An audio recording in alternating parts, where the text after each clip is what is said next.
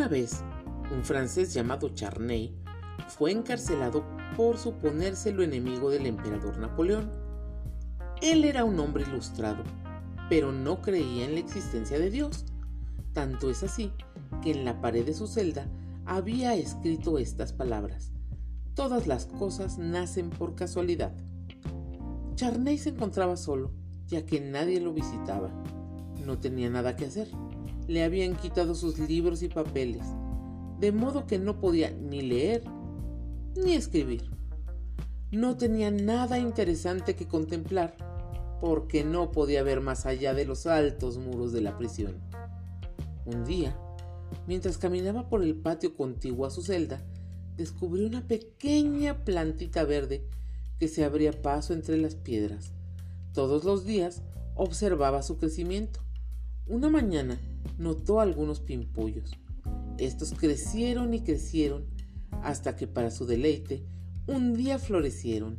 Charney se dijo que nunca había visto unos capullos de colorido tan hermoso. Eran blancos con matices rojos y tenían un delicado ribete plateado. ¡Y qué perfume! Era para él el más dulce de los perfumes. Nuestro amigo cuidó su planta con el mayor esmero. Construyó un cerquito alrededor de la misma con unas maderitas que pidió a los guardias de la, de la prisión. Un día hubo una gran tormenta y cayó granizo. Charney, para proteger la planta de las piedras, se mantuvo inclinado sobre ella hasta que pasó la tormenta. En otra oportunidad, observó que la plantita empezaba a marchitarse y estaba como si fuera a morir. Pidió permiso entonces a los guardias para sacar algunas piedras de alrededor a fin de darle más espacio para desarrollarse.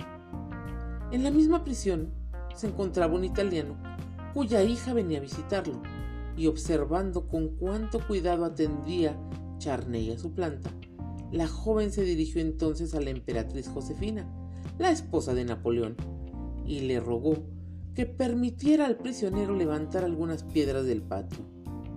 Josefina amaba las flores con frecuencia decía que admiraba más el color púrpura de sus cactus que el de sus mantos, y que la fragancia de sus magnolias era más delicada que la adulación de sus cortesanos.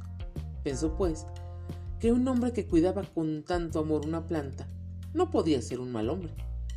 Solicitó informes acerca de él y supo así que ningún daño había hecho al emperador ni al gobierno.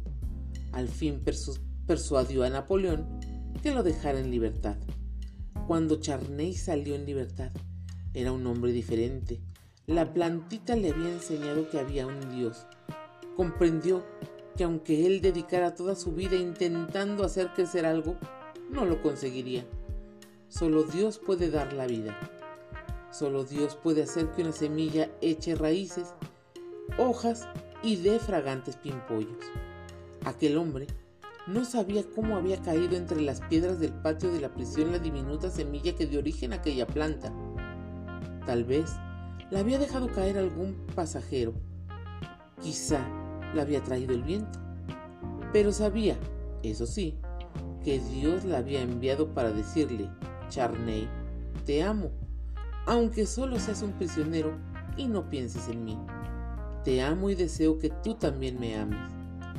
Cuando abandonó la cárcel, se llevó la planta, la misma que le había enseñado el amor y el poder del Creador. Esto fue La planta en la prisión. Autor E. M. Robinson. Narró para ustedes Tita Muñoz.